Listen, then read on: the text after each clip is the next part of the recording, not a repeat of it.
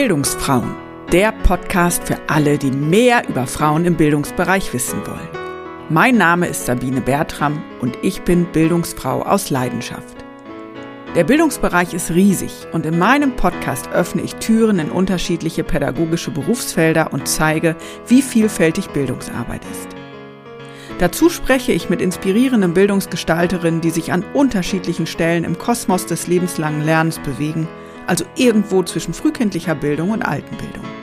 Was sie alle verbindet, ihre Begeisterung für Bildung und ihr Wunsch, den Bildungsbereich besser zu machen. Denn da gibt es unglaublich viele Baustellen. Das findest du auch und du möchtest aktiv werden? Dann melde dich gerne bei mir. Vielleicht können wir unsere Energie bündeln. Mehr erfährst du unter www.bildungsfrauen.de. Dort kannst du auch meinen Newsletter abonnieren. Und jetzt wünsche ich dir viel Spaß. Ja, also ich finde es äh, wahnsinnig wichtig, dass wir ne, Bildungserfolg aller Schülerinnen und Schüler ähm, in den Fokus nehmen. Bildungsgerechtigkeit ist ein regelrechter Dauerbrenner, wenn es um das Thema Schule geht. Seit langem zeigen Studien, wie ungerecht das deutsche Bildungssystem ist und wie abhängig Bildungserfolg vom Elternhaus. Schulen selbst tun sich schwer, Lehrkräfte sind häufig überlastet und können den vielfältigen Ansprüchen kaum gerecht werden. In dieser Folge beleuchte ich das Thema mit Bildungsfrau Sonja Köpke. Sie ist seit Juli 2022 Geschäftsführerin von Teach First Deutschland. Die Bildungsorganisation verfolgt einen spannenden Ansatz. Studienabsolventinnen und Absolventen aller Fachrichtungen begleiten Schulen als Fellows für zwei Jahre und sorgen so mit einem Mehr an Zeit für mehr Bildungsgerechtigkeit. Wir sprechen über Sonjas Begeisterung darüber, Kindern und Jugendlichen mit schwierigen Startbedingungen gute Bildung zu ermöglichen, über das Potenzial von multiprofessionellen Teams und auch wie wichtig Netzwerk und Austausch sind. Viel Spaß mit diesem Gespräch. Herzlich willkommen zu einer neuen Folge des Bildungsfrauen Podcast. Heute spreche ich mit Sonja Köpke. Sonja, herzlich willkommen. Dankeschön, liebe Sabine. Du hast, das habe ich auf Social Media gesehen, neulich einen großen Schritt in deiner beruflichen Laufbahn gemacht. Erzähl doch mal, was deine Rolle im Bildungsbereich ist. Ja, sehr gerne. Ich darf seit circa einem Monat als Geschäftsführerin einer großen Bildungsorganisation agieren, nämlich von Teach First Deutschland. Und äh, darüber freue ich mich sehr, nachdem ich äh, zehn Jahre auf verschiedenen Positionen in der Organisation wirken durfte, dass ich jetzt diesen Posten übernehmen darf ähm, und hier ganz viel mit meinem Team und anderen Akteuren aus der Bildungslandschaft gestalten darf.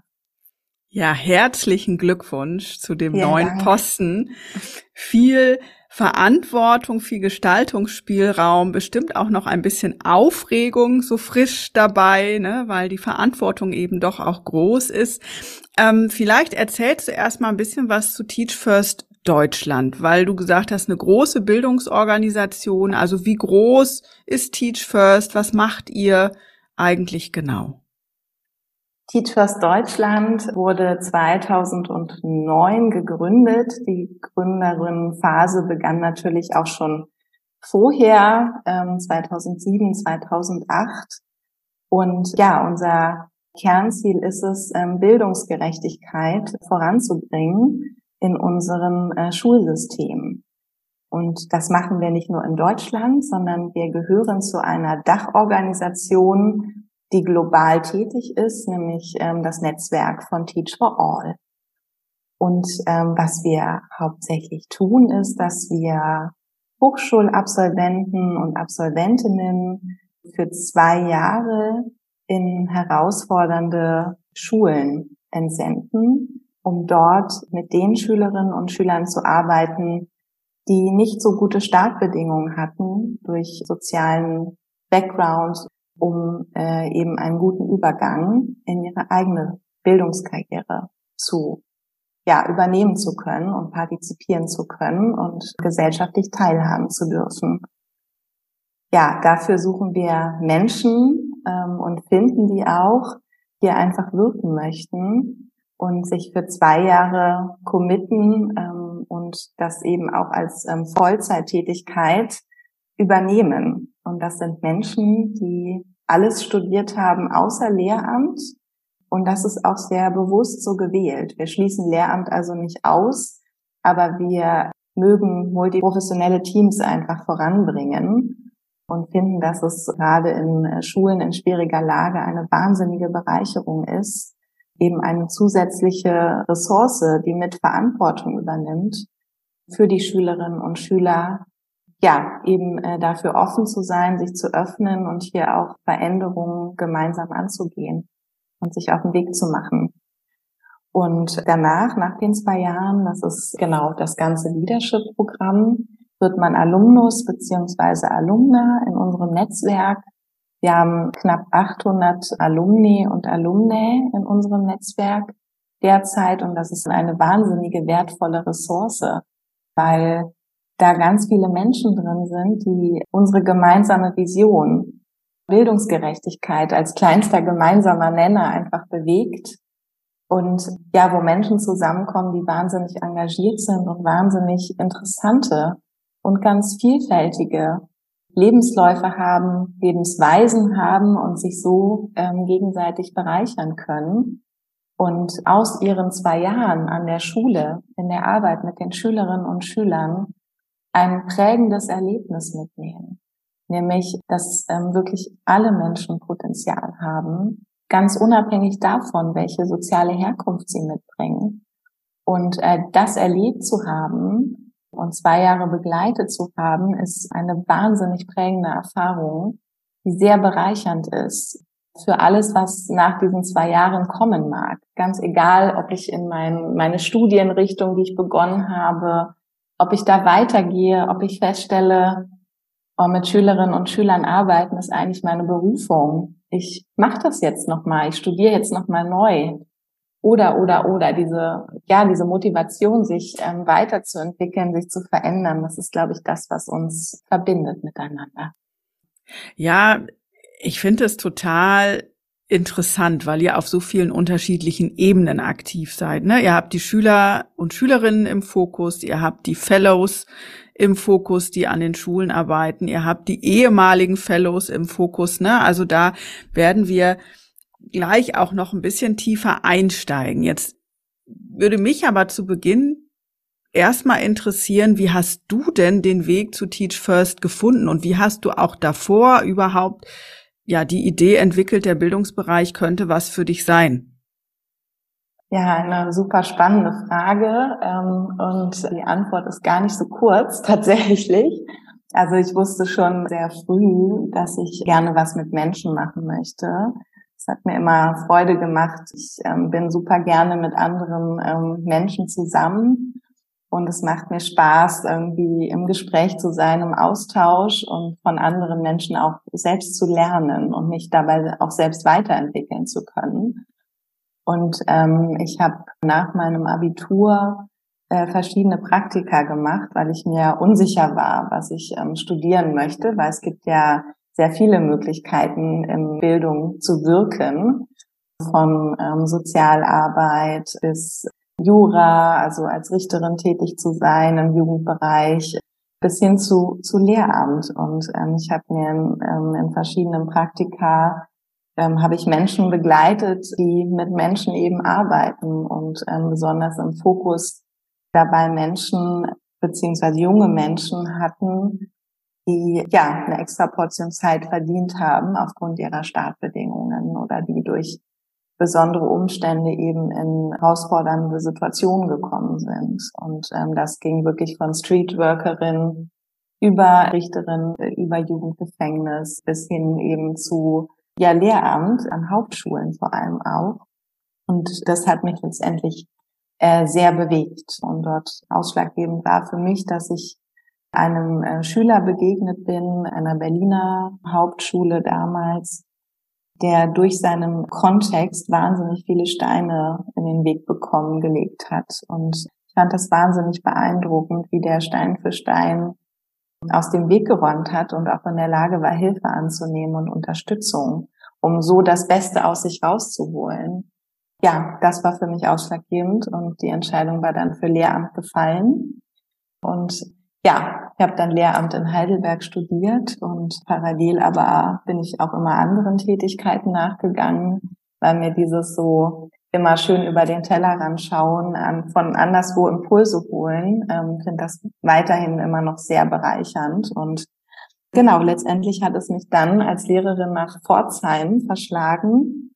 Zum Glück, ähm, weil ich dort ja den entscheidenden Weg einschlagen durfte, nämlich zu Teach First Deutschland, weil ich dort einen Fellow an der Schule hatte.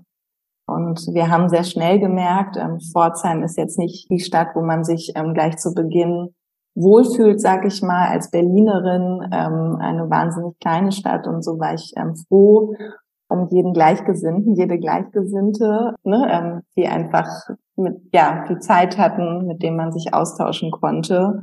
Und wir haben so eine Pädagogik des Herzens irgendwie festgestellt, dass es uns eben wahnsinnig wichtig ist, Potenzial aufzuzeigen und ja, wie so Anwälte hinter den Schülerinnen und Schülern oder an deren Seite zu stehen. Das war so ein gemeinsamer Nenner, der mich sehr beeindruckt hat und der auch mein, äh, meine Arbeit als Lehrerin so wahnsinnig bereichert hat.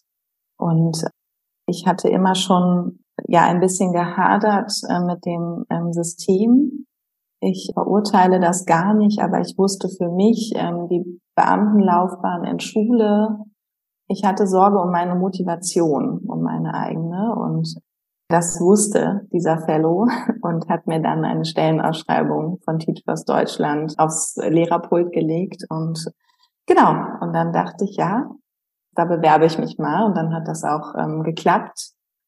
Und ja, es gab am Anfang nicht so, so viele Menschen, die das gut fanden, dass ich aus dem System austrete.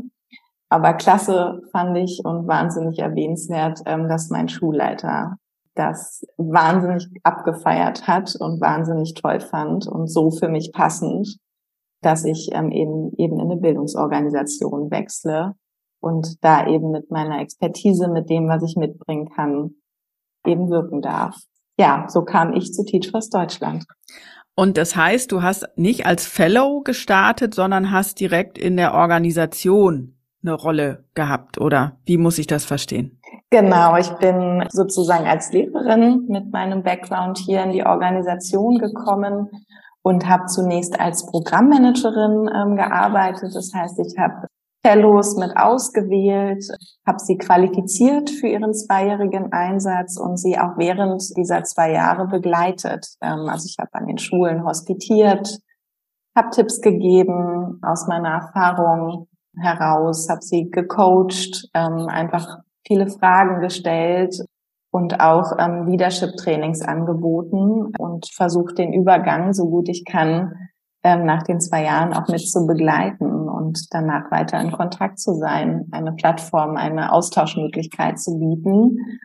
Und ähm, habe mich dann innerhalb der Organisation entwickelt und habe dann ähm, auch eine Sommerschule ähm, gemacht ähm, und geleitet als ähm, ja Teil der Vorbereitung für die Fellows, weil wir oder uns bei Teach First Deutschland ist es ganz, ganz wichtig, dass man eben aus seinen Erfahrungen lernen kann, dass Fehler eben auch eine Lernchance sind und das finde ich so wahnsinnig beeindruckend an der Arbeit mit Schülerinnen und Schülern, an, mit Kindern und Jugendlichen generell.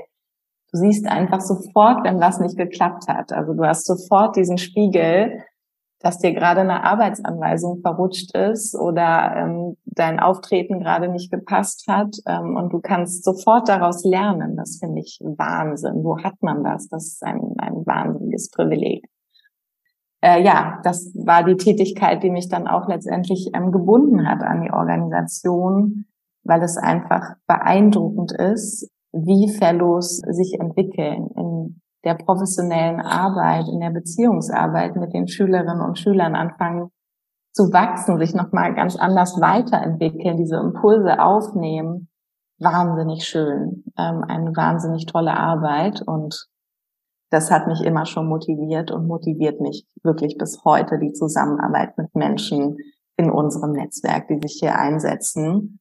Ähm, und ich wurde dann Regionalleiterin ähm, in der Region Süd, war damit für Baden-Württemberg und Hessen verantwortlich. Wir sind ähm, derzeit in sieben Bundesländern tätig. Und ja, habe mich da immer auch ähm, weiterentwickelt und durfte dann in den letzten zwei Jahren auch eng mit der Geschäftsführung in der Position als Geschäftsleiterin zusammenarbeiten und äh, mich so schon mal austesten und wahrscheinlich irgendwie auch vorbereiten für die Aufgabe, die ich jetzt habe als Geschäftsführerin. Ja, ein toller Weg und ich höre auch unheimlich viel Begeisterung aus dem, was du sagst. Also vor allen Dingen Begeisterung an, an dem Thema und an der Zusammenarbeit mit ganz unterschiedlichen Menschen. Was ich auch rausgehört habe, ist durchaus auch eine Kritik am System Schule. Und ähm, das Thema Benachteiligung ist ja auch kein neues Thema, sondern eins, was ich sag mal, System immanent ist, also immer schon vorhanden war, was auch lange schon thematisiert wird. Also ich habe 2001 bis 2007 Pädagogik studiert und da war Bildungsungerechtigkeit, Bildungsgerechtigkeit immer auch schon ein großes Thema. Und nach wie vor ist es ein großes Thema. Hast du eine Idee, warum das nach wie vor so ist oder warum sich das so schwer nur ändert? Ich glaube, dass es ähm, eine wahnsinnig große gesellschaftliche Aufgabe ist, ähm, was auch viel ja mit verhaftenden Mustern zu tun hat. Das heißt, per se Veränderungen wirklich gezielt anzugehen und auch mit Tempo, ähm, was es hier benötigen würde, ist erstmal herausfordernd. Die Herausforderung an sich um Bildungsgerechtigkeit ähm, tatsächlich voranzubringen, ist, ja, wenn man es positiv sagen will, wahnsinnig vielseitig und vielschichtig. Und ne, man liest ja immer, dass ne, sich ein System eben über zehn Jahre braucht, um sich tatsächlich zu drehen und zu entwickeln. Und ähm, so werden Veränderungen angestoßen. Ne? Es läuft dann durch alle ähm, verwaltenden Instanzen und äh, dann steht aber schon wieder eine neue Veränderung an. Ne? Ähm, beispielsweise wie jetzt auch die Pandemie oder Menschen, die zu uns kommen und Schutz suchen an der Stelle, die teilhaben möchten.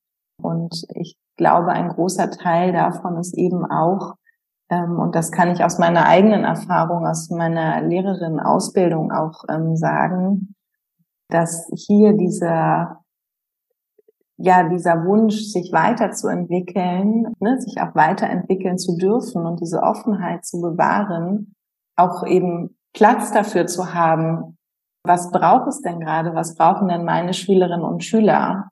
Und natürlich irgendwie braucht es ähm, einen Abschluss und einen Anschluss und da gibt es gemeinsame Kriterien, aber eben auch an Schnittstellen zu arbeiten, mit anderen zusammen, mit Ausbildungsleitungen, das äh, kommt aus eigenem Engagement oder es wird eben nicht, nicht angeregt an der Stelle auch. Und ähm, das finde ich wahnsinnig schade und glaube, dass wir da tatsächlich noch Entwicklungspotenzial auf jeden Fall haben und einen, ähm, einen Weg vor uns, uns diese, diese Offenheit zu kreieren, eben auch in Systemen, ähm, Dinge auszuprobieren und davon zu lernen und nicht nur aus der Not heraus, sondern wirklich aus dem aus dem Willen hier ähm, das Beste gesellschaftlich für uns alle herauszuholen. Und das hängt an an so vielen Facetten und ähm, und Schnittstellen.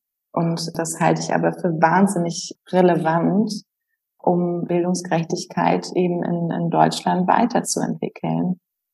Und da gibt es ähm, verschiedene, verschiedenste Ideen ähm, und Möglichkeiten, äh, das Schritt für Schritt anzugehen. Und ich finde das äh, unterstützenswert und freue mich einfach, dass wir über die, die Fellows einfach auch Schulen mit äh, an dieser Stelle unterstützen können, was Entwicklung angeht, wenn ähm, eben die Offenheit dafür da ist. Ne? Weil ein, eine Expertise von außen mit hineinkommt, die eben in der Regel kein Lehramt studiert hat, ähm, sondern noch einen anderen Blick, eine andere Perspektive geben kann. Und manchmal ist das ja schon der entscheidende Veränderungsanstoß, es eben nochmal über den Tellerrand hinaus zu betrachten und ähm, sich nicht nur als eine Insel zu verstehen, die in sich wirkt, sondern eben Teil eines großen Ganzen ist.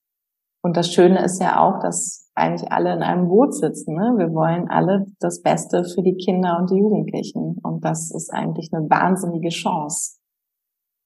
Ich habe im letzten Jahr schon mal mit zwei ehemaligen Fellows äh, von euch gesprochen, mit ähm, Jenny Busch und Hanna Schmidt-Friedrichs, die ja auch ein eigenes Bildungsunternehmen dann gegründet haben, nämlich Climb Lernferien, wo sie auch genau, sage ich mal, mit, mit eurer Zielgruppe, also mit Kindern und Jugendlichen aus eher schwierigen Verhältnissen zusammenarbeiten, mit Schulen, die in Brennpunkten sind und Lernferien anbieten. Also ne, die, die, ich sage jetzt mal, nicht durch Schule betreute Zeit abdecken durch Angebote. Und ähm, spannend finde ich, und ich habe ja auch schon andere Gründerinnen gesprochen, die eben immer so ein bisschen quer zum Schulsystem liegen. Ne? Also dass eben auch ihr als Bildungs Organisation oder auch als Unternehmen Bildungsaufgaben übernehmt, die eigentlich ja in der Schule auch gelöst werden müssten. Wie nimmst du denn das Miteinander wahr zwischen formalem Schulsystem, zwischen Schulen, die eben auch in, in ganz anderen Rahmenbedingungen agieren als ihr als Unternehmen und ihr geht unterstützend da rein? Also wie funktioniert das miteinander? Wie groß ist die Offenheit da an der Stelle? Also ähm, mit vielen Schulen ähm, dürfen wir schon viele Jahre zusammenarbeiten und sind dadurch auch eine, ja, eine wahnsinnige wichtige ähm, Instanz geworden ähm, in den Schulen selbst. Äh, aber wir ne, sind zunehmend auch äh, an Schulen, die das erste Mal mit uns zusammenarbeiten. Und das gilt natürlich auch für Bundesländer. Und hier sind wir wahnsinnig dankbar, dass wir die äh, Möglichkeit bekommen, wirklich ähm, sehr intensiv mit den Schülerinnen und Schülern im System zusammenzuarbeiten.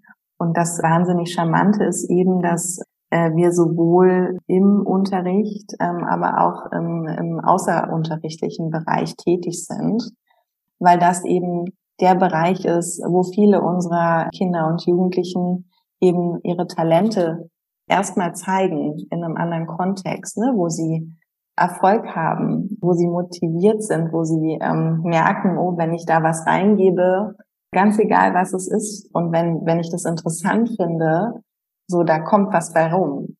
Und äh, das dann eben auch für den Unterricht zu nutzen, weil das natürlich wahnsinnig relevant ist für den Abschluss und den Anschluss ähm, der Kinder und Jugendlichen. Das heißt, es gilt, Türen zu öffnen, schon auch immer wieder zu beweisen, zu Beginn des Fellow-Einsatzes, dass hier eine ähm, Unterstützung ist, die mit ähm, Verantwortung übernimmt, die gemeinsam gestalten möchte, die nicht gegen das Kollegium steht, sondern mit dem Kollegium zusammen da steht, mit den Schülerinnen und Schülern, äh, mit allen Akteurinnen und Akteuren, die eben zu, zu dem Umfeld Schule dazugehören. Auch Eltern, Erziehungsberechtigte sind dann natürlich wahnsinnig wichtige Partner und die eine zusätzliche Ressource bilden und eben auch Netzwerke an Schule auch bringen können. Und eben gerade ähm, beispielsweise kleinen Lernferien ähm, jetzt an den Grundschulen, an denen wir tätig sind, in den Bundesländern, in den entsprechenden, eben zum Beispiel auch mitbringen und von Angeboten wissen, die wahnsinnig Hand in Hand ähm, gehen mit dem, was die Schülerinnen und Schüler eben eben brauchen, um aus ja ganz unterschiedlichen Perspektiven, aber mit einem ähnlichen Ziel eben ähm, zu lernen und immer wieder die Chance zu bekommen, sich sich weiterzuentwickeln, neue Freundinnen, Freunde zu finden, mal ähm, einen anderen Kontext kennenzulernen. Für manche Schülerinnen und Schüler ist es schon eine wahnsinnige ähm, Herausforderung, mal an eine andere Schule zu fahren. Und auch da, alles ist ein Lernanlass. Aus allem kann ich ähm, etwas mitnehmen und eine Erfahrung machen. Und das ist, ja, je jünger die, die Kinder sind, desto besser und prägender ist das. Und hier einfach Chancen zu ermöglichen, Türen zu öffnen, zu vernetzen an den Schnittstellen und Wissen mit reinzugeben. Und diese Offenheit ähm, müssen wir uns von Zeit zu Zeit erarbeiten und immer wieder auch nachschärfen. Und dafür stehen wir auch. Und wie muss ich mir das konkret vorstellen? Also wie arbeitet so ein Fellow? Ne? Ich bin jetzt Absolventin, ja, ganz frisch, habe bei euch angefangen, bin weitergebildet worden, ne, durch Workshops oder was auch immer von euch und dann wird mir eine Schule zugeteilt und dann komme ich da irgendwann hin und sage so, hier bin ich. Und was sind dann, wären dann meine Aufgaben, wenn ich jetzt Fellow wäre? Ja, als Fellow bringst du ja schon ähm, ganz viele Sachen mit. Ähm, ne? Also vieles setzen wir tatsächlich ähm, voraus und ist auch schon da. Ne? Also beispielsweise der Anspruch zu lernen oder zu reflektieren, ähm, um sich weiterzuentwickeln. Und dann hast du ja natürlich auch deinen fachlichen Background. Vielleicht bist du auch gar nicht direkt von der Uni, vom Bachelor oder vom, vom Master ähm, ins Programm gekommen, sondern ähm, hast schon einen gewissen Grad an Arbeitserfahrung oder auch nicht. Es spielt gar keine Rolle. Wir mögen die Vielfalt an dieser Stelle. Und genau, und bringst quasi deine Stärken mit. Also beispielsweise ähm, im sprachlichen Bereich, aus der Wirtschaft. Vielleicht hast du als Hobby Fotografie, bist schon ähm, gereist, hast einfach verschiedene Sachen mitgebracht und das alles findet Berücksichtigung.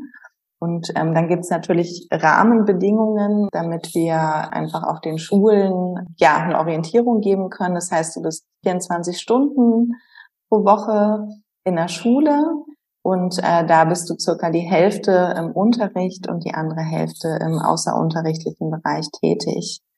Und wir arbeiten mit Übergangsprognosen. Ähm, das heißt, in der Zusammenarbeit zu Beginn, wenn du an die Schule kommst, die wir dir vorschlagen und du dir zugestimmt hast, dann hast du erstmal eine kurze Orientierungsphase. Das heißt, du beobachtest, ähm, du gehst mit in die, in die Klassen rein, du schaust, wo bin ich denn an, an, in welchem Programm bin ich eingesetzt? Das heißt beispielsweise im sicheren Übergang. Ah, ich arbeite da mit Klasse 8, Übergang Klasse ähm, äh, 9, ne, die zwei Jahre oder 9 und schließe dann in 10 mit den Schülerinnen und Schülern gemeinsam ab. Und da liegt dann natürlich auch ein Schwerpunkt drin. Und da schaue ich, ähm, welche Schülerinnen und Schüler brauchen eben besonders diese Zeit. Sind da auch Kids dabei, die vielleicht abbruchgefährdet sind, ähm, die einfach diese besondere Portion Zeit benötigen. Und ähm, das bildet dann die, die, die Lerngruppen, mit denen ich als Fellow zusammenarbeite und die ähm, den Schwerpunkt meiner Zeit bekommen tatsächlich. Und äh, ich bin vor allem ähm, in den Kernfächern mit dabei. Ähm, das kann Englisch sein, das kann ähm, Deutsch sein, das kann aber auch ähm, im sprachlichen Bereich allgemein sein, wenn ich vielleicht mit Kindern arbeite, die noch nicht so lange in Deutschland sind und sprachlich ähm, gefördert und gefordert werden müssen. Oder Mathe natürlich MINT-Fächer. Und die anderen zwölf Stunden schaue ich, ähm, wo sind die Interessen, ähm, was ist auch ein Bedarf an der Schule. Ne? Und das kann sehr individuell sein, das kann Richtung Berufsorientierung gehen, aber auch viele Fellows haben ihre Herzensthemen, ich sag mal ähm, Demokratie, Bildung für nachhaltige Entwicklung, die dann in Projekten und Arbeitsgemeinschaften eben vorangebracht werden. Und, und das ist sozusagen der, der Kern an der Schule. Und zudem, ja, habe ich dann noch Weiterbildungen eben bestimmte ähm, Formate mit Teach First Deutschland, kollegiale Beratungen. Ähm, ich nehme aber auch an der Gesamtlehrerinnenkonferenz ähm, der Schule teil. Ähm, also ich bin wirklich Teil des Systems und bekomme immer wieder Anregungen von Teach First Deutschland, damit ich eben eine besonders wirkungsvolle Arbeit leiste mit Blick auf die Schülerinnen und Schüler und natürlich auch mit Blick auf meine eigene Weiterentwicklung, dass ich das immer wieder im Blick habe und mich selbst auch wertschätze dafür. Ja, und wenn du jetzt sagst, gerade so an, an Übergängen, ne, achte bis neunte Klasse oder neunte bis zehnte Klasse, wo es ja dann auch um Fragen geht, ähm, schaffen Schülerinnen und Schüler auch den Abschluss, ja, bleiben dabei und haben am Ende tatsächlich ein Abschlusszeugnis, mit dem sie dann weitergehen können. Ähm, habt ihr so Erfolgsquoten oder könnt ihr also irgendwie auch belegen, dass die Arbeit, die die Fellows leisten, dass das wirklich auch ein Gewinn ist für die Schülerinnen und Schüler? Also weil oft ist es ja so und ne, die, der Bildungsbereich wird ja immer sehr stark untersucht und dann wird geguckt, ne, wer fällt durchs Raster sozusagen, aber wer wer schafft es auch und so und ich könnte mir vorstellen, dass ihr eben als gerade als externes Unternehmen, was da reingeht, dass ihr auch irgendwie belegen müsst, dass das gut ist, was ihr macht. Also wie wie messt ihr das oder wie wie stellt ihr das auch dar? Wir arbeiten mit sogenannten Übergangsprognosen. Das ist ein diagnostisches Tool, ähm, was wir entwickelt haben. Und wo uns zum einen wichtig ist, ähm, dass wir das gemeinsam eben tun. Das heißt, ein Fellow ähm, schafft alleine mit Schülerinnen und Schülern eine Veränderung, sondern es ist immer mit den äh, Lehrerinnen und Lehrern zusammen und umfasst äh, natürlich zum einen das Thema Noten, weil das eben das Messkriterium ist, ähm, wie wir in Deutschland eben Schulleistung messen. Aber es geht auch darum, ähm, wie ist die, wie entwickelt sich die Lernkultur beispielsweise. Ähm, ist ein äh, Jugendlicher in der Lage, sich selbst Ziele zu setzen und im Team zu arbeiten beispielsweise? Also was sind die Soft Skills? Ne? Wie sind auch ähm, die Kontakte zu berufsorientierenden Maßnahmen?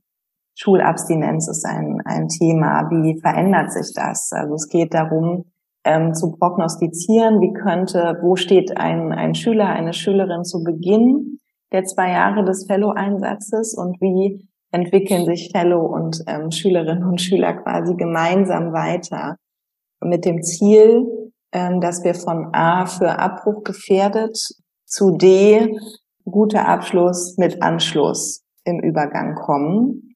Und ähm, das ist natürlich, wenn ich in der Grundschule als Fellow tätig bin, geht es natürlich um einen anderen Übergang, als wenn ich ähm, eben in der Schule bin, ähm, wo es eben wirklich schon um einen, einen richtigen Abschluss geht, ne? Hauptschulwerk, Realschulabschluss, MSA und dann eben auch wirklich in einen Anschluss, berufliche Ausbildung, ähm, weiter für eine Schule, die diversen Anschlüsse, die es eben gibt in unserem System. Und das trackt jeder Fellow für sich an der Stelle. Da haben wir eine App entwickelt, die wir nutzen. Und das ist dann auch das gemeinsame Tool, wo ein Programmmanager, eine Programmmanagerin mit Fellow gemeinsam draufschauen kann, ähm, wie entwickeln sich ähm, deine Schülerinnen und Schüler, was macht dir Sorge, wo haben wir vielleicht noch Handlungsspielraum, um möglichst einfach als Zielbild 80 Prozent der Schülerinnen und Schüler mindestens in Abschlussdiagnose C und D zu bringen. Ähm, das heißt eben mindestens einen Abschluss mit zu unterstützen und das eben als gemeinschaftliche Aufgabe. Das heißt also, die Fellows sind auch eng eingebunden und stehen nicht alleine vor den großen Herausforderungen, ne? weil ich mir auch da vorstellen könnte, dass das schon auch manchmal überwältigend vielleicht auch ist, ne? wenn man da steht und merkt so, pff, da sind aber ganz schön heftige Geschichten am Start und, und vielfältige Problemlagen, die einzelne Schülerinnen und Schüler auch mitbringen. Ne, da auch wirklich bei der Stange zu bleiben, in der Beziehung zu bleiben mit den Schülerinnen und Schülern, mit den Lehrkräften, ne, das ist, glaube ich, auch manchmal ganz schön fordernd für die Fellows, oder? Absolut, ja. Und ähm, auch dafür sind wir froh um unser Netzwerk und ähm, dieses wirklich nicht nicht alleine sein, äh, auch wenn sich manchmal so anfühlt, wenn ich alleine als Fellow an einer Schule bin. Aber ich habe an den Nachbarschulen vielleicht schon äh, die nächsten Fellows, ähm, die da sind. Ähm, ich habe Austauschformate. Ich ähm, bekomme das Format der kollegialen Beratung an die Hand und diese Offenheit, ähm, sich auch gegenseitig zu unterstützen. Ne? Manchmal ist es nur der kleine Tipp, die Frage und auch völlig in Ordnung zu sagen, boah, ich bin gerade wahnsinnig belastet und das ist, das fordert mich sehr. Ähm, und ich weiß gerade nicht, ob ich, ähm, ob ich es schaffe, ob ich es durchhalte die die ganze Zeit ähm, als Fellow und sich hier auch Hilfe zu holen und auch äh, wirklich das benennen zu dürfen und sich wiederum Tipps ja mitzunehmen, ähm, wie, wie kann ich das ähm, schaffen, dass ich vielleicht ein Resilienzbild entwickle, ähm, dass ich nicht alles mit nach Hause nehme. Ähm, ne? Es ist ja auch sehr individuell. Ne? Wie bin ich als als Mensch einfach? Ne? Wie nah geht mir das? Ähm, wie viel Erfahrung bringe ich mit? Habe ich hier vielleicht schon Handlungsalternativen für mich finden können oder lerne die von anderen und äh, nehme die da mit für mein Leben sozusagen. Und dass dieses, diese gemeinschaftliche Erfahrung ähm, eines Jahrgangs auch, ne? und dafür machen wir auch äh, die Akademien Anfang des Einsatzes, ja, um, um dieses Gemeinsame, um sich kennenzulernen, um eine Basis zu haben, weil ich dann viel eher mal jemanden anrufe, so, hey, wie geht's denn dir gerade? Mir geht's so und so. Und das ist ein wahnsinniger Gelingensfaktor unseres Leadership-Programms. Wenn ich noch mal so ein bisschen zu dir persönlich zurückkomme, ne? Du hast ja angefangen, ähm, dass du schon schon immer Interesse hattest, mit vielen Menschen zusammenzuarbeiten, warst dann ja auch eng an Schülerinnen und Schülern dran und bis jetzt sozusagen im, in deinem weiteren beruflichen Verlauf oder in deiner beruflichen Entwicklung jetzt wirklich auf so einer Management-Ebene auch gelandet. Also wie viel Nähe zur Zielgruppe hast du noch und fehlt dir das manchmal, dass du jetzt auf einer anderen Ebene arbeitest oder, oder holst du dir sozusagen den Input mit vielen Menschen jetzt, jetzt woanders? Also wie hat sich das bei dir persönlich entwickelt, einfach auch mit den veränderten Aufgaben, die du so erfüllst? Ja, wahnsinnig spannende Frage und bewegt mich natürlich auch, weil ich ähm, die Tätigkeit als Lehrerin selbst, also selbst mit Schülerinnen und Schülern zu arbeiten, die eben rechtere Startbedingungen hatten, ähm, es hat mir immer wahnsinnig viel bedeutet und es bedeutet mir aber genauso viel diese tolle Aufgabe anderen zu gönnen, nämlich unseren ähm, Fellows und auch den Alumni, Alumni, die entscheiden eben, dass sie an in der Schule weiter tätig bleiben wollen, in welcher Funktion auch immer beispielsweise. Und ich äh, nehme mir die Nähe, ich suche mir die Nähe und ne, nehme mir auch weiterhin heraus, auch um, bestimmte Seminare zu geben, ähm, beispielsweise Kinderschutz ist etwas, was mir ganz, ganz wichtig ist. Einfach nah mit den Fellows dran zu sein, mit den Fellows darüber zu sprechen, ihnen, ihnen Tipps zu geben mit dem Know-how, was, was ich machen musste und machen durfte und lernen durfte, um einfach zu teilen, den Raum aufzumachen und auch ähm, immer wieder Schulbesuche zu machen. Und das mache ich auch sehr, sehr gerne mit unseren Partnerinnen und Partnern wir sind eine spendenfinanzierte Organisation und ich finde das wahnsinnig wertvoll, eben ähm, Schulen ähm, vor Ort zu besuchen, mit den Fellows zu sprechen, wie es ihnen geht, ähm, die Schülerinnen und Schüler in Interaktion zu sehen, ne, auch das Team zu ermuntern, eben in Kontakt zu sein, auch auf so einer Akademie präsent vor Ort zu sein. Jetzt im September haben wir den Netzwerk Summit, äh, der von Alumni, Alumni ins Leben gerufen wurde, also wo ich ganz viele aus dem Netzwerk sehen werde. Das sind so Momente, die mir wahnsinnig viel Energie geben und ja, die ich auch brauche und die Spaß machen. Ja, und dann ist eben auch die Excel-Tabelle äh, mal voll in Ordnung, weil ich weiß, wofür. Ja, ich, ich sehe richtig deine, deine Augen strahlen und dein ganzes Gesicht, jetzt wo du so über dies Miteinander sprichst. Und ich glaube, ähm, so nehme ich das wahr, dass das für dich echt ein richtig großer Antreiber auch ist und du das auch brauchst, um wiederum Energie zu tanken für all die anderen Aufgaben, die dazukommen. Und das Thema Finanzen hast du ja gerade auch schon von selber angeschnitten. Ich hätte jetzt nämlich auch gefragt, ne, wie finanziert ihr euch und wie habt ihr euch auch so ein, so ein ja, Finanznetzwerk aufgebaut? Du hast von Partnern gesprochen. Gibt es auch öffentliche Gelder? Also wie, wie setzen sich so diese Puzzleteile zusammen? Weil im Bildungsbereich also das ist ja einfach ein Wirtschaftszweig, sage ich jetzt mal aus unternehmerischer Perspektive, wo einfach wenig Geld reinkommt. Vor allen Dingen, wenn man mit Zielgruppen arbeitet, die eben schwierige Startbedingungen haben so und wo nicht das dicke Geld sitzt.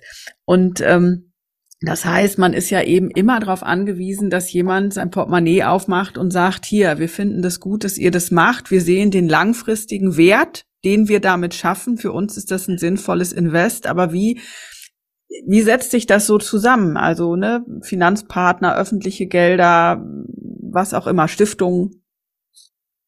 Ja, wir haben auch hier ein, ein Puzzle, das ich wahnsinnig ähm, wertvoll und bereichernd finde. weil auch das natürlich verschiedene Perspektiven und verschiedenes Know-how ähm, widerspiegelt und das finde ich großartig. Ähm, und das sind zum einen ähm, öffentliche Gelder, vor allem das Gehalt ähm, unserer Fellows wird über die Länder finanziert und zum Teil eben auch die, die Aus- und Fortbildung ähm, und aber auch das, das Recruiting, die Auswahl der Fellows ähm, wird hier unterstützt in Kombination mit, mit Unternehmen, mit ähm, Unternehmensstiftungen, die Aspekte unserer Arbeit oder unser gesamtes Leadership-Programm mit finanziell unterstützen, aber eben auch durch Know-how, äh, gerade auch in, in den unternehmensnahen Stiftungen und Unternehmen ist ja viel Expertise zum Thema ähm, Berufe, Berufsorientierung, also auch viel, was wir nutzen können ähm, für Schülerinnen und, und Schüler, weil eben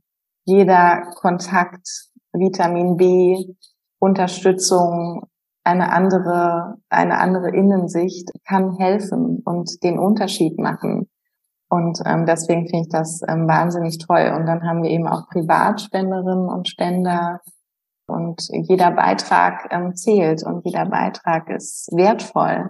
Und das ist, glaube ich, eine Haltung, die uns gemeinschaftlich sehr, sehr wichtig ist, das eben auch zu wertschätzen, dass es Menschen gibt, ähm, die unsere Arbeit ermöglichen und äh, viel Vertrauen in uns haben und als Partner und Partnerin an unserer Seite stehen und eben auch ein ganz wichtiger Teil unseres Netzwerks sind. Ja, und eben nicht nur das, sondern eben zum Teil auch Mentorinnen und Mentor für unsere Fellows stellen. Wir bieten hier auch ein Mentoring-Programm an, um Fellows auch nochmal den Blick außerhalb von Schule in eine äh, andere Perspektive zu wechseln. Und also so können wir auf ganz vielen Ebenen zusammenarbeiten. Und das ist toll. Der Bildungsbereich ist ja, das ist ja mein Thema mit Bildungsfrauen, sehr weiblich geprägt. Und wenn man über alle Bereiche guckt, sind etwa 70 Prozent Frauen. Wie ist das bei euch, bei den Fellows oder auch im ja, hauptamtlichen Team bei euch in den Zentralen oder in der Zentrale? Wie groß ist der Frauenanteil? würde sagen, im Team sind wir ziemlich im Schnitt, ähm, würde ich sagen, 70, 30. Genau, das hat sich aber ähm, jetzt durch den äh, Wechsel in der Geschäftsführung auch nochmal ergeben, dass gerade ähm, das Leitungsteam ähm, sehr viel weiblicher bei uns geworden ist. Ähm, bei den Fellows ähm, würde ich sagen, sind wir 60, 40.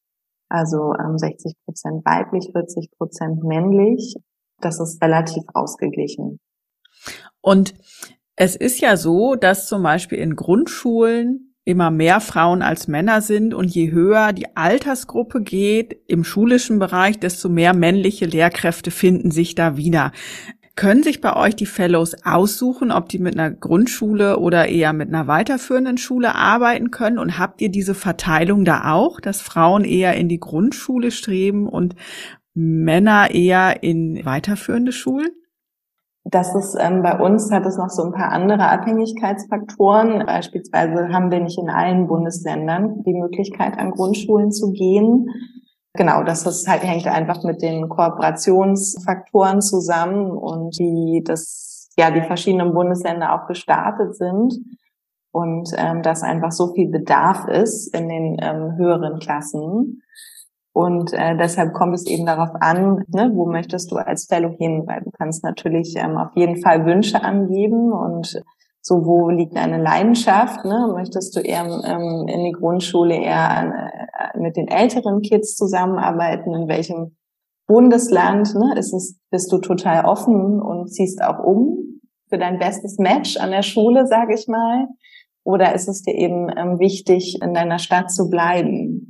Dann hängt es eben davon ab, gibt es da eine Grundschule oder nicht. Ne? Ähm, nach Erfahrung ähm, ist eben sozusagen der Ort ähm, der Schule schon ein wichtiger Faktor für unsere Fellows. Und dann gucken wir natürlich, welche, welche Schule passt da am besten. Und ähm, wir haben aber auch in den Bundesländern, wo wir sind, auch ähm, viele ähm, männliche Fellows, die eben an Grundschulen oder in der Orientierungsstufe Klasse 5, 6 tätig sind und das auch wahnsinnig bereichert finden. Ja, aber natürlich viele Wünsche von Schulen, in dem Bereich ähm, tatsächlich ähm, gerne männliche Fellows ähm, zu haben. Das ist schon auffällig, ja.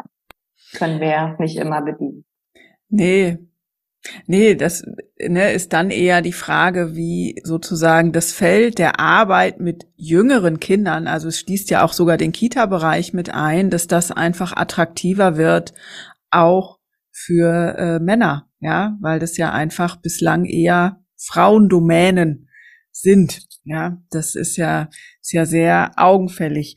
Ähm, was mir auch noch aufgefallen ist, jetzt im Laufe unseres Gesprächs, ist, dass du und natürlich auch Teach First einen sehr ganzheitlichen Bildungsbegriff habt. Ne? Also es geht eben nicht nur um die Kompetenzen in Deutsch und Mathe, sage ich jetzt mal ganz äh, polemisch, sondern es geht auch um alles an Kompetenzen, was eine Schülerin, was ein Schüler einbringen kann. Es geht auch um soziale Kompetenzen, es geht vielleicht um sportliches oder handwerkliches Geschick oder ne, irgendwie eine besondere Empathie oder ich weiß nicht was. Wie, wie geht das zusammen mit dem äh, ja, Bildungsverständnis, was in Schulen ja oft über Noten sehr eng an den fachlichen Kompetenzen ist? Prinzipiell sehr gut, weil die Fellows eben ähm, Arbeitsfelder und Wirkfelder entwickeln, die ergänzend zu den äh, Lehrerinnen und Lehrern sind und ähm, ja auch der Trend mehr dahin geht, dass eben auch im Unterricht überfachliche Kompetenzen ähm, entwickelt werden und das auch immer mehr Einzug findet in den Bildungsstandards und im Curriculum und gerade auch in der Projektarbeit wahnsinnig viel ergänzend stattfindet äh, an der Stelle und das auch wahnsinnig bereichernd ist. Ne? Und ähm, jetzt gerade auch im Zuge der 20th Century Skills, ne? dass mehr und mehr der Blick auch geweitet wird, ähm, was brauchen denn die ähm, Jugendlichen, ne? auch ähm, wenn sie eben nach der Schule äh, ne, ihre berufliche Perspektive weiter aufbauen ne? und da auch Kommunikationsfähigkeit, sprachliche Elemente mit zu fokussieren und aber auch Interessen damit einklingen zu lassen ähm, und Leidenschaft auch ähm, letztendlich, wofür brenne ich denn? Ähm, was ist, was motiviert mich denn? Ähm, ich finde, das ist wahnsinnig bereichernd und ähm, auch für die ähm, Lehrerinnen und Lehrer, mit denen ich spreche, wahnsinnig schön, eben dadurch auch äh, ein bisschen den Fokus wieder zu öffnen ähm, an der Stelle. Sollte der mal kurz eingeschlafen sein ähm, oder zu sehr auf dem fachlichen ähm, sein, dass es einfach Spaß macht. Du hast an irgendeiner Stelle auch schon mal das Thema Elternarbeit so ein bisschen benannt oder dass Eltern ja auch im Boot sein müssen, informiert sein wollen. Sind die Fellows auch mit den Eltern dann eng im Austausch, gerade wenn es um so Fragen des Übergangs geht und zum Beispiel ne, ein Schüler, der nicht so gerne zur Schule geht und einfach Probleme hat, ja mit der Motivation für Schule? Also wie, wie eng sind Fellows da dann auch zum Beispiel mit Eltern im Gespräch? Ich würde sagen, das ist tatsächlich eher projektartig. Ähm, also es ist nichts, äh, was per se automatisch mit zur Arbeit von ähm, Fellows gehört. Und in vielen Fällen sind unsere Schulen eben äh, so in schwieriger Lage, dass ähm, Eltern und Erziehungsberechtigte wenig teilhaben am Schulleben, an, an dem Bildungsweg. Und das hat sehr vielfältige Ursachen. Hier auch Impulse mit, mit reinzugeben über bestimmte Projekte, die uns auch in, als Gesamtorganisation ermöglichen, uns in diesem Feld weiterzuentwickeln. Ne? Also wir nehmen auch Partnerinnen und Partner, die uns Spenden geben, wir lernen gerne daraus oder nehmen das dann für eben einen bestimmten Teil. Wir hatten jetzt ein größeres Projekt eben gerade zur, zur Elternarbeit ähm, im Kontext von Vielfalt. Und das ist wahnsinnig spannend. Ne? Wie gestaltet man eigentlich eine Willkommenskultur? Wie kann ich ähm, sprachlich agieren, damit ich niemanden ausschließe? Wie erreiche ich überhaupt Eltern, Erziehungsberechtigte viel niedrigschwelliger? Wie kann Kultur die ganzen verschiedenen Hintergründe eine Rolle spielen am Schulleben und es so durch die Vielfalt positiv verstärken. Ein sehr spannendes Projekt, ne, wo wir viel gelernt haben, wo Fellows viel in Praxis auch ausprobiert haben mit dem Kollegium zusammen, ähm, und eine extra Portion Zeit auch hier mit reinbringen können, wenn das eben ein, einer ihrer Schwerpunkte ist.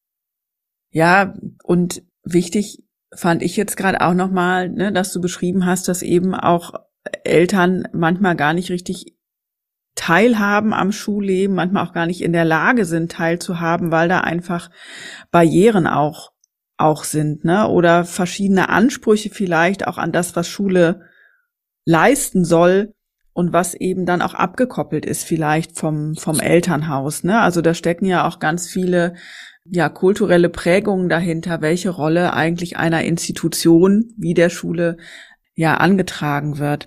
Ähm, jetzt haben wir im Gespräch einige Problemfelder gestreift und du bist jetzt frisch als Geschäftsführerin im Sattel und hast doch sicherlich Visionen, wo es hingehen soll. Also was wünschst du dir für den Bildungsbereich und was möchtest du auch aktiv gestalten? Oh, eine wahnsinnig kleine Frage mit so großem Antwortpotenzial an der Stelle. Ja, also ich finde es äh, wahnsinnig wichtig, dass wir ne, Bildungserfolg aller Schülerinnen und Schüler ähm, in den Fokus nehmen und ähm, Vielfalt und Diversität in diesem Kontext anerkennen und als äh, Stärken sehen und einfach ähm, als gemeinsame Haltung haben, dass Menschen, ganz egal wo sie herkommen und ähm, was sie erlebt haben, wahnsinnig viel mitbringen und in ihnen schlummert und dass wir dieses Potenzial gesellschaftlich ähm, ausschöpfen können. Ähm, das wünsche ich mir einmal für uns alle und wünsche mir für Teach First Deutschland und habe da im Blick, dass Fellows wahnsinnig bereichernd für unsere Schulen sind. Das weiß ich aus eigener Lehrerinnenperspektive, wie gut das tut und wie wichtig es ist, hier gemeinsam einen Unterschied zu machen. Denn da glaube ich fest dran, dass man als Mensch eben Potenzial aufzeigen kann und ähm, so einen Unterschied äh, als Impuls setzen kann. Und ich wünsche mir, dass wir viele Menschen finden, die Lust haben, äh, sich dieser Herausforderung für zwei Jahre zu stellen und danach in unser Netzwerk kommen und hier am Übergang für Schülerinnen und Schüler wirkungsvoll arbeiten und ähm, gesellschaftlich viel mitnehmen, egal wohin sie danach gehen. Denn das finde ich das, das Wertvollste und Wichtigste, was wir eben beitragen können zum Thema Bildungsgerechtigkeit und dass wir Schülerinnen und Schülern eine Lobby geben und äh, sie partizipieren lassen und so eben auch ähm, wichtige Themen wie Klimaschutz, aber eben auch diese gesellschaftliche Verantwortung im Sinne von Leadership einfach gemeinsam scheinen lassen. Und das wünsche ich mir sehr. Ja, vielen Dank. Du strahlst schon wieder übers ganze Gesicht. Also ich gehe davon aus, dass du auch in diese Richtung gehen wirst und ich sag mal in dem Bereich, den du, den du steuern und den du beeinflussen kannst, dich auch für diese Themen einsetzen wirst. Also du wirkst gerade so handfest auf mich und so dieses, so packen wir es jetzt an, in die Richtung geht's. Ich komme schon zu meiner Abschlussfrage. Wenn du jetzt mal zurückguckst mit all deinen Erfahrungen im Gepäck, würdest du denn deinem Jüngeren selbst empfehlen, auch im Bildungsbereich tätig zu werden? Auf jeden Fall. Ich finde es einen wahnsinnig vielfältigen Sektor. Ich finde es ähm, wahnsinnig bereichernd, Menschen zusammenarbeiten zu dürfen, die lernen wollen, sich ähm, weiterentwickeln wollen und zeigen möchten, dass sie alles können. Und äh, es sind wahnsinnig engagierte Menschen in diesem Sektor tätig. Und man kann auf so vielen verschiedenen Ebenen mit so vielen Zielgruppen und Bedürfnissen arbeiten und selbst so viel lernen und sich selbst weiterentwickeln. Das finde ich wahnsinnig wertvoll für mein Leben und ja, hoffe, dass es allen so geht, die, die in diesem Sektor tätig sind. Genau, durch Teach First Deutschland kann ich eben auch viele andere Perspektiven einnehmen und das bereichert mein Leben sehr und die Kombination finde ich toll. Also ja, Vielen Dank. Ich hoffe, dass das auch äh, viele Hörerinnen und Hörer motiviert. Vielleicht sind ja auch einige Studierende dabei, die noch gar nicht so genau wissen, wo soll es denn hingehen nach dem Abschluss. Vielleicht werden ja die ein oder der andere als Fellow bei Teach First auftauchen und sich engagieren. Vielen Dank, liebe Sonja, für das Gespräch. Ich freue mich sehr, dass wir uns kennengelernt haben, dass du mir einen Einblick gegeben hast in deine Arbeit und ja, hoffe, dass wir auch darüber hinaus in Kontakt bleiben. Ich danke dir, Sabine. Ich finde ganz toll, dass du diesen Bildungsbrauen-Podcast gestaltest und hier eine Plattform bietest und ähm, hoffe auch, dass wir in Kontakt bleiben.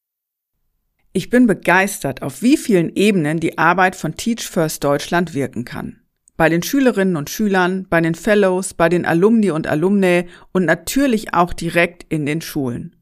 Und ebenso großartig finde ich es, dass sich auch Bundesländer an der Finanzierung beteiligen. Mein Gespräch mit Bildungsfrau Sonja Köpp gezeigt, dass gute und vor allem gerechte Bildung nur im Schulterschluss vieler Akteurinnen und Akteure gelingen kann. Und es wird auch deutlich, wie wichtig vertrauensvoller Austausch in der Arbeit ist, damit auch herausfordernde Situationen gut gemeistert werden können. Was hat dich am meisten bewegt in diesem Gespräch? Und wieder gab es spannende weibliche Einblicke in den Bildungsbereich. Du willst mehr? Weitere Folgen findest du auf www.bildungsfrauen.de und natürlich überall, wo es Podcasts gibt. Dort kannst du auch gerne ein Like dalassen. Du willst nichts verpassen? Dann folge mir auf Instagram oder LinkedIn. Und ich freue mich auch, wenn du mir einen digitalen Kaffee spendierst für diese Folge. Die Links findest du in den Show Notes.